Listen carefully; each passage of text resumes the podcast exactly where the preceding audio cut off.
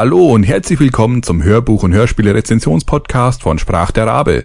Ich bin der Papa Rabe und ich freue mich sehr, dass ihr eingeschaltet habt. Und nun viel Spaß!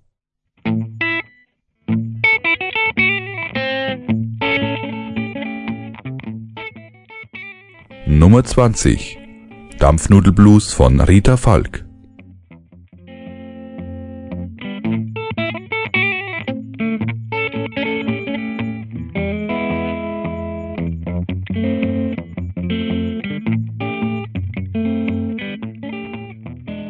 Erneut stürzt sich Franz Eberhofer aus Niederkaltenkirchen bei Landshut in die Ermittlungen rund um das niederbayerische Verbrechen. Zwischen Bier und Obersten heißt es einen kühlen Kopf bewahren. Bei dem ganzen Essen, das in dieser Geschichte sonst noch serviert wird, habe ich wohl allein durchs Lauschen zwei Kilo zugenommen. Aber davon lässt sich der in die Heimat strafversetzte Kommissar seinen Spürsinn nicht trüben. Er hat seine ganz eigene Art und das nicht nur in Ermittlungsdingen.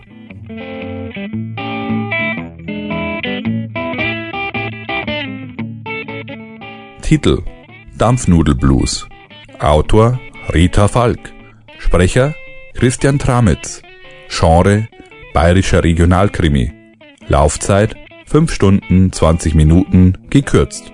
Verlag Der Audioverlag Erschienen 2011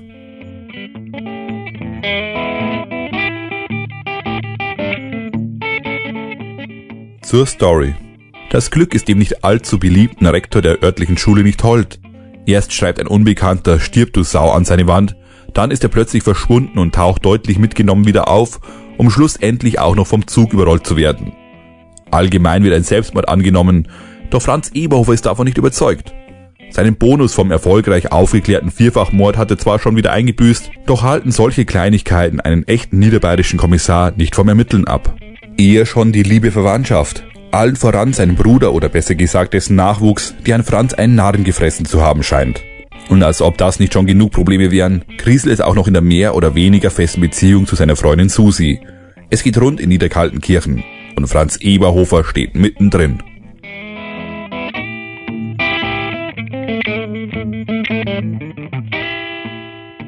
Sprecher.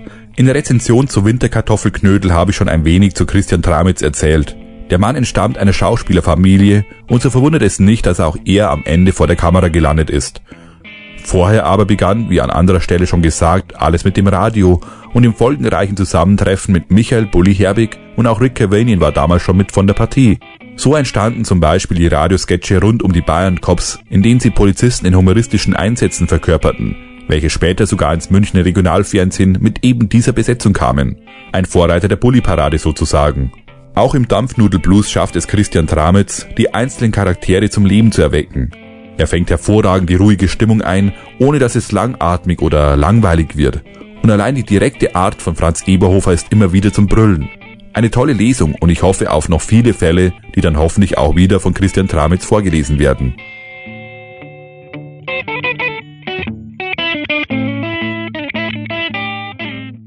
Fazit Wer Winterkartoffelknödel mochte, wird auch am Dampfnudelblues wieder seine helle Freude haben.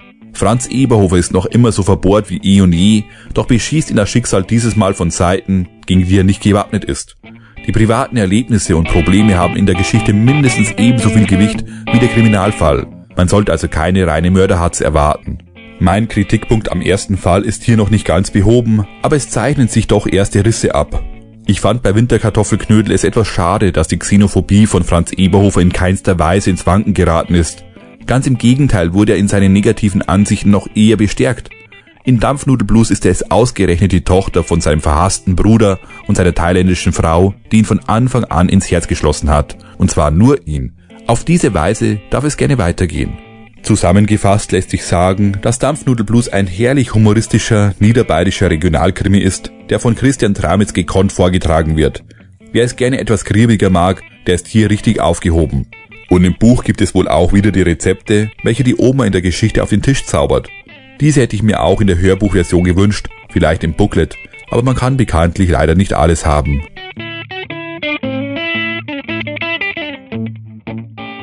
Es folgt eine kleine Hörprobe mit freundlicher Genehmigung von der Audioverlag.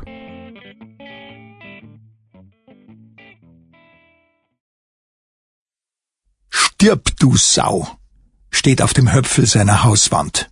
Ärgerlich. Und nicht nur für den Höpfel. Weil wenn am Montag in aller Herrgottsfrüh das verdammte Telefon läutet, noch dazu das dienstliche, dann ist es halt scheiße. Erst recht vorm Frühstück. Dran ist eben der Höpfel. Der Höpfel wohnt hier am Dorfrand, ist Rektor in der Realschule und er will jetzt, dass ich komme. Sofort. Weil es natürlich meine Aufgabe ist, bin ich quasi schon unterwegs. Zwei Marmeladensemmeln und die Eier mit Speck, die mir die Oma brät, müssen dann leider reichen. Für den Früchtequark bleibt keine Zeit. Was ist jetzt mit dem Quark? schreit mir die Oma hinterher, grad wie ich zur Tür raus will. Weil sie schon seit Jahren nix mehr hört, deut ich bloß auf die Uhr und meine Waffe und sie kapiert's. Wie ich da mit dem Streifenwagen die kleine Anhöhe zu seinem Haus hinauffahr, kann ich es schon lesen. Stirb, du Sau. Steht da also in riesigen Buchstaben an seiner Rauputzwand. Groß und rot und Farbnasen verlaufen nach unten wie Tränen über eine Backe. Der Höpfel rennt mir schon entgegen und deutet auf die Botschaft, als könnte ich die nicht selber finden. Da, schauen Sie her, Eberhofer. Er ist schweißgebadet und nervös, und offensichtlich hat sich sein gesamtes Blut in seinem Schädel versammelt. Er streicht eine irrsinnig lange Haarsträhne quer über die hohe Stirn, und der Schweiß fixiert sie dort. Außer dem Geschwitze ist aber alles tipptopp. Hemd tipptopp, Hose tipptopp, Schuhe tipptopp. Nur das blöde Geschwitze macht natürlich das Gesamtbild zunichte, ganz klar. Da kannst du daherkommen wie ein Lagerfeld, wenn du schwitzt wie ein Schwein, ist alles dahin. Aus der Hosentasche fummelt er eine Handvoll loser Tabletten und schmeißt sie sich in den Rachen. Mit einem routinierten Kopfschwung und komplett ohne Wasser versenkt er sie dann in der Gurgel. Baldrian, murmelt er und grapscht erneut in seine Vorratstasche. Er hält mir die verschwitzten Pillen auffordernd unter die Nase, aber ich schüttel den Kopf. Mir graust es. Was wollen die denn von mir? sagt er, fingert ein Taschentuch hervor und tupft sich übers Gesicht. Wer genau sind die? Ja, das weiß ich doch nicht, die das halt geschrieben haben. Ja, vielleicht sind sie ja gar nicht meint. Jetzt machen Sie aber mal einen Punkt. Schließlich steh's auf meiner Mauer. Wen bitte sollten die denn sonst wohl meinen, wenn nicht mich? Keine Ahnung. Vermutlich hat er recht. Irgendjemand mag sie wohl nicht, überlege ich jetzt so und mach ein erstklassiges Foto von dem Schriftzug. Er seufzt. Äh, stellen Sie sich doch kurz davor, Herr Höpfel, sag ich, und er platziert sich genau vor der Wand. Erstklassiges Foto. Und jetzt noch.